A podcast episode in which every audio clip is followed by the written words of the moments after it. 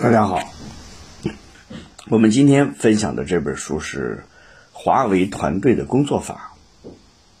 通过学习华为人才团队的管理之道，使人才源源不断的创造价值，提高企业的核心竞争力。在本书中，吴建国把华为的人才管理之道总结为三个核心动作，并通过大量真实的案例，给出了具体的操作方法。具有很强的实用性。吴建国一九九六年入职华为，曾任华为人力资源副总裁，是构建华为人才管理体系的核心成员。后离开华为，但专注个人以及人力资源领域的管理与咨询服务，并兼任马云创办的湖畔大学特聘教授。本书的核心内容有三个部分：第一个部分是如何做好人才的精准选配。第二个是如何做好人才的加速成长，第三个部分是如何做好人才的有效激励。去年华为因为高薪聘请的应届生上了热搜，当时华为招聘了八位博士应届的博士毕业生，最低年薪是八十九点六万元，最高的给到了两百零一万元。大家仅仅看到了华为吸纳优秀的人才不惜重金的表象，却不知道华为在管理人才上隐形的投入更大。有人曾经问任正非：“人才不是华为的核心竞争力？”任总回答：“人才不是华为的核心竞争力，对人才进行有效管理的能力，才是华为的核心企业竞争力。”本书的作者吴建国认为。这就是华为最核心的经营理念。吴建国一九九六年入职华为，他是任正非钦点的华为人力资源部的副总裁，也是构建华为人才管理体系的核心成员，推动了华为招聘、培训、绩效管理与薪酬体系的改革。后来，吴建国离开了华为，担任专注于人力资源的管理和咨询服务，并兼任马云创办的湖畔大学的。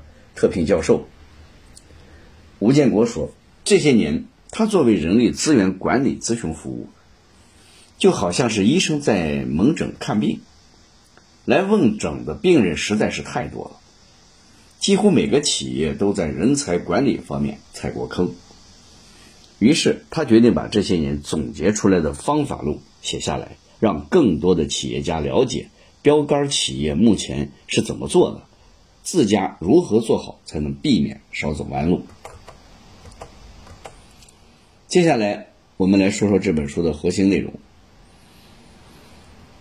我将从三个部分来为大家讲解。第一个部分是如何做好人才的精选；第二个部分是如何做好人才的加速成长；第三个部分是如何做好人才的有效激励。首先呢，我们来看看第一个部分：如何做好人才的精准选配。我们先来说说选，即人才的选拔。很多老板认为自己阅人无数，慧眼识人不成问题，但作者提醒我们，这其实是一种错觉。据美国管理协会调查，美国企业的人岗匹配率只能达到百分之五十，而且中国企业的人才识别率普遍也只有百分之三十左右。那么识人到底有多难？难就难在招聘的过程中，面试官很容易落入第一印象的陷阱。什么意思呢？就是如果应聘者一开始就获得了面试官的好感，在接下来的谈话中，面试官就会主动的寻找证据来支撑他最初的印象，从而感情用事，形成误判。那么，华为是怎么规避这一现象的呢？具体来说，华为做了三件事儿。确定重点岗位的关键职责和关键能力素质要求，然后根据能力要求来客观的评选候选人。设计每个不同岗位的面试问题，建立面试题库。第三个，对公司所有可能担当面试官的人员进行培训。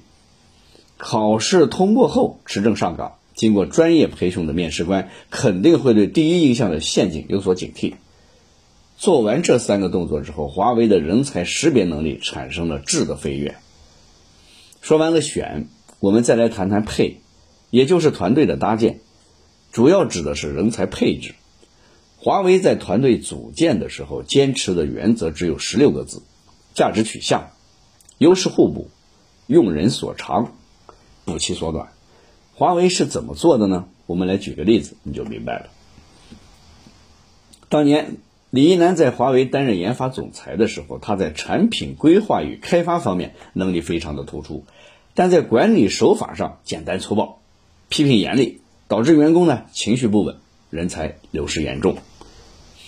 任正非看到了这一切，他在认可李一男优势的同时，另外挑选了一位优秀的管理者作为他的副手，帮助他进行团队的沟通和组织管理工作。这样的搭配。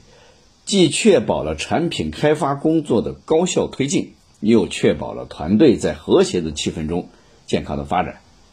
接下来我们看第二个部分，如何做好人才的加速成长。搭好了团队，随着企业的发展，员工的能力也必须跟着成长。所以，人才管理的第二步就是怎么加速员工的成长。为此呢，华为采用了一横一纵的人才培养体系。先说华为的横向人才培养，就是快速复制各类关键人才。二十一世纪初，华为在全球的业务只覆盖到了二十个国家，而公司的战略决定在五年内把业务拓展到一百八十个国家。要在这么短的时间内大批量的复制开拓国际市场的关键人才。也就是华为内部称为国家代表，该怎么办呢？华为的做法是把个人的成功经验提炼成标准化教材，并规模化推广。具体分三个部分走。第一步，收集问题，把全球五大洲中表现最好的国家代表请来，让他们列出开拓海外市场的关键问题，把问题归纳起来，剔除重合的，整理为八到九个问题。第二步，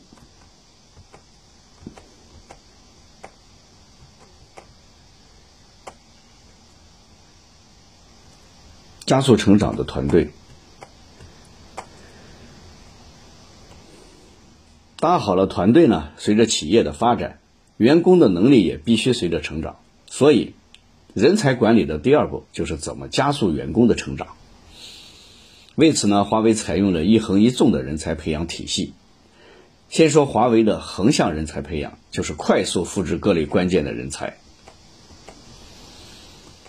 第一步，收集问题；第二步，培训准备，把收集归纳的问题变成培训主题，分配给五位国家代表，每个人负责一到两个主题的培训，包括编写教案和登台教学。期间呢，会有培训专家对他们进行专业的辅导。第三步，对学员进行实战培训。完成培训，通过答辩的员工才可以被派驻海外。当他们实际开展工作时，发现遇到的大部分问题已经提前提前做了预演，解决起来自然得心应手。华为就是通过这种方式培养出了数以百计的人才。再来说说华为的纵向人才培养，就是像叠罗汉一样搭建人才梯队。这个梯队的顶顶尖就是企业的第一责任人，比如。华为大学的校长就是任正非，华为的所有高层领导必须轮流担任新员工培训的授课讲师，而华为的所有的中高层管理者都必须获得企业培训师的资格，成为自己下属的教练。不但新员工要接受培训，管理层也要接受培训。比如本书的作者当初就是中层干部，作为后备梯队人员。进入高层管理培养计划，进行了三个多月的实战训练。由管理者自己来培训员工，最大的好处就是培训内容聚焦于实践，引用的案例也不是那些哈佛的教案，而是围绕自身企业的真实案例，探讨如何解决工作中遇到的实际问题。华为呢，把这种培训方式叫做全真教，意思就是强调真实，从实践来到实践中去。实践证明，这种全真教的培训方式非常的有效。培训对话中有百分之五十的人在技能上都有显著的提升。最后，我们来看第三个部分：如何做好人才的有效激励？员工成长了，不代表他就一定会有干劲，而且优秀的员工很有可能被挖走。这个时候，我们就要说到人才管理的第三个核心动作，就是有效的激励。很多企业看到华为舍得给员工发钱，也学着华为大手笔的分金，结果不但没有落好。还往往因为利益分配不均而导致员工怨声载道，团队离心离德。吴建革说：“学华为的人把激励的逻辑搞反了。华为的员工是因为分钱多了才奋斗吗？不是的。对于员工最重要的激励一定是使命、愿景和价值观的感召或激励。只有做到了这个，物质激励的效果才能显现出来，否则很可能适得其反。”特别是当一个企业在初创时期没有品牌，也给不出高薪，这个时候你吸引人才、激励人才的方式就只能是使命和愿景。比如华为人创业期拿到的钱并不多，但任正非说，华为未来要构建万物互联的智能世界，并不是简单的制造一个手机、卖个手机就完事儿了。大家看到了华为的使命和愿景。进而拼命地干出了非凡的成绩，最终也能分享到更多的胜利果实。这和当年红军甘愿爬雪山过草地的道理是一样的，能看到希望才是硬道理。尤其对于现代的年轻人来讲，金钱激励的价值实在是有限，企业对发展蓝图的描述才会有吸引力。这样。才能让想有所作为的年轻人既看到施展才华的空间，也看到梦想实现的价值，并由此点燃内心的激情和为之奋斗的动力。读到这儿呢，这本书的内容我们已经基本上讲解完了。下面我们一起来总结一下。首先，我们讲了人才的精进选配，既要选拔到合适的人才，还要优势互补，搭建好团队。接着我们讲了人才的加速成长，需要建立一横一纵的人才培养体系，横向的进行成功经验推广，快速的复制人才；纵向进行人才梯队的建设，实战培养人才。最后呢，我们讲了对于人才的有效激励，使命和愿景的激励先行，以物质激励做保障。总之呢，掌握了华为人才管理这些核心的动作。企业在人才管理上就可以事半功倍，促使人才不断的创造价值，提升企业核心的竞争力。